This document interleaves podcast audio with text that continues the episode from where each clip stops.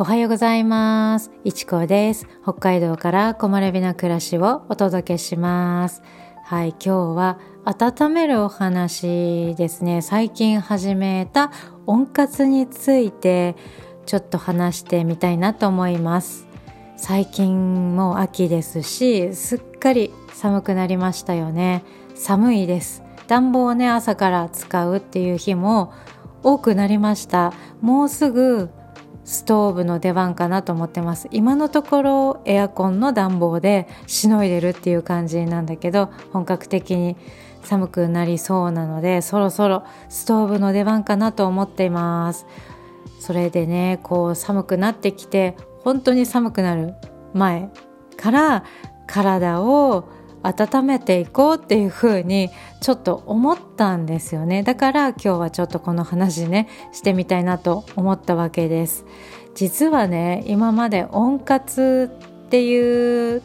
ところ温活についてあまり意識してこなかったんですよね。言葉はよく聞きますよ。体を温めることが大事っていうことをそれはね知ってたしよく聞いていました。うん、でもねなんか意識してこなかったんですよね。とは言っても寒がりなんですよね。寒がりだから寒さ対策っていうのはずっとしてきました。うん、北海道だし寒いから寒さ対策っていうのは本当に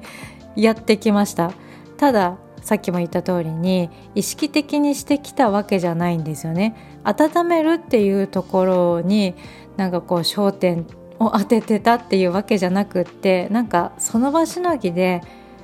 温めてたというか寒さを感じないようにしていたっていう風に言ったら、うん、それが近いのかなっていう感じでしょうかね。だから温めっていうより寒くないくしてたっていう感じかな。温活って基礎体温を上げるっていうことでまあ、体の不調を取り除くっていうことですもんね。体冷えてたらね何もいいことない。何一ついいことないですからやっぱり温めることっていうのはね大切だなっていうのはまあ分かってたし、まあ、そう感じます。そういう意味では私は根本ができてなかったんだなって思ったので今更ですけど改めて温めていこうって そういうふうに思いました。温活って、まあ、言ってしまえば体を温めるっていうことですよね、まあ、その意味ではずっとやっていたっていうふうには言えるんじゃないかなと思うんですよ。特に寒い時はね。寒い時期はね。合ってるか間違ってるかは別としてやってきたことをねちょっと話してみようかなと思います。ちょっと考えて思い浮かんだことをね話していきます。まずはあったかい系のインナーですよね。あったかいインナー、うん、私は主にユニクロのものを使ってるんですけど、まあ、こういうやつですね。それを重ね着する。いい意味でも悪い意味でも通気性が良くない服を着る。そして体温を逃がさないみたいなね。そういう風にやってました。やってましたね。寒い日は肩甲骨の間に回路を貼るんですね、まあ、それもやってました。まあ寒くない日でも冬毎日やってることもありました。はい。で家の中では白金回路っていうねあのオイルを入れて使う回路それを使ってます。これは冬のもう基本になります。他にもねたくさんあるんですけどね。えっ、ー、とねまあハーブティーを飲むとか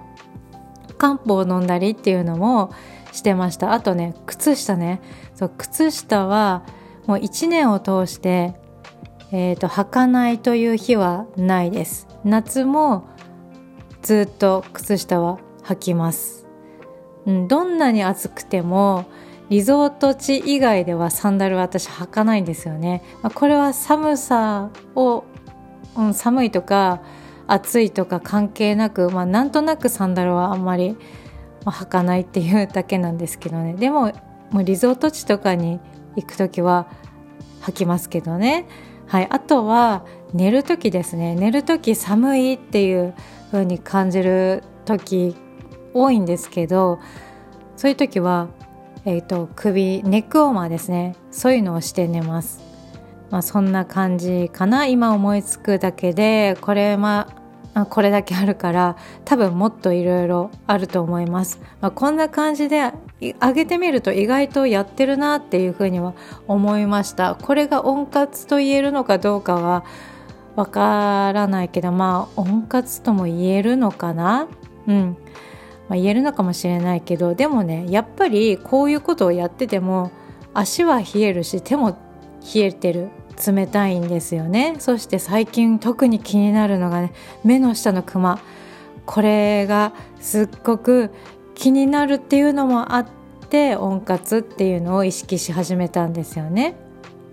そうそうなんです。でも手足は冷たくって寒がりなんだけど平熱は高めなんですよね。37度ぐらいまで。うーんそこまでないかな。6.9とか6.8とか6.5度以上はあります。寒っていう時はうん36度ぐらいまで寒下がってる時はがあるんだけど基本は意外と高いんじゃないかなと思います。でも寒がりなんですよ。だからなんか不思議だなっていうふうにはちょっと思ってます。ただあまり風邪はひいたりはしない方かなって思うんですよ。これは多分ね平熱が高めだからかなとは思ってます。これまでやってきたこと特にすごい変なこととかおかしいなっていうことはないって思うんですよ。でも多分なんかそれでは足りないじゃないかなっていうふうに考えたんですよね。だから本格的に温活を意識していきたいなってそういうふうに思ったんですよ。最近温活も意識してるんだけど、まあ、そのずっと前から自律神経を整えたいっていうのもやっぱりありました、うん、だからその温活もそうだし自律神経を整えるっていうこともあの考えた上で仙骨を温めるっていうことにしてます。最近はそこを温めてます。仙骨の場所なんだけど、えーと、尾てい骨の上ですね。上あたり、うん、腰ですよね、まあ、骨盤の真ん中っていうのかな、うん、そこを温めてます。仙骨、うん、ここを温めるとお尻がねすぐに温まってくるんですよね。そしてねここを温めることによって血流良くなるのはねもちろんなんだけどそれこそ自律神経の働きがね整えられるんですよ。だからリラックスもできる。リラックスできるしさらにね体も温まるから心も体も調子が良くなるっていう風にあの思うのでそこを温めてます。ここを温めることによって足の冷えがね少しあのよ良くなったんじゃないかなって感じてます。足がなんかすごく冷たいなって感じることが減りました、うん、というかねあのこれがきっかけなんですよ。これがきっかけで温活ってすごいなって思って改めてちゃんと取り入れてみようって思ったのがこの仙骨温めて足がねなんかあれ？冷たくないなっていう風に思ったからなんですよね。うん、そんな感じでねここがあのきっかけになったわけなんですけど私は今ね話した仙骨部分に回路を貼っています。小さい回路で十分だと思うんですけど貼ってます。やってる方もねいるんじゃないかなと思うんですけどすごく温まります。お尻があったかいとねなんかね足もあったかくなるし全体的に温まりますよね。うん、気持ちがいいなっていう風に感じるので下半身が温まるとね。だからね夜もなんとなく眠りやすいような気がしますね。体本当に温まりますからこれからは仙骨ずっと温めていきたいなっていう風に思っていますね。自律神経も整う感じって言われてるのでうん。温めたい。あとは生理痛の辛さも和らげてくれるそうなのでこの辺はねいろいろ子宮とかね詰まってますから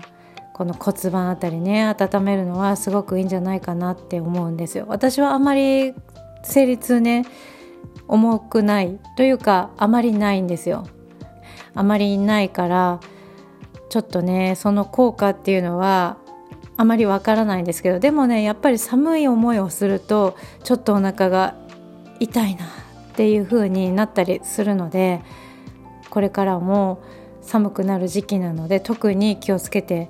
温めていきたいなっていう風にね感じています。いろいろこれから温活についてというか温めることに対してやっていく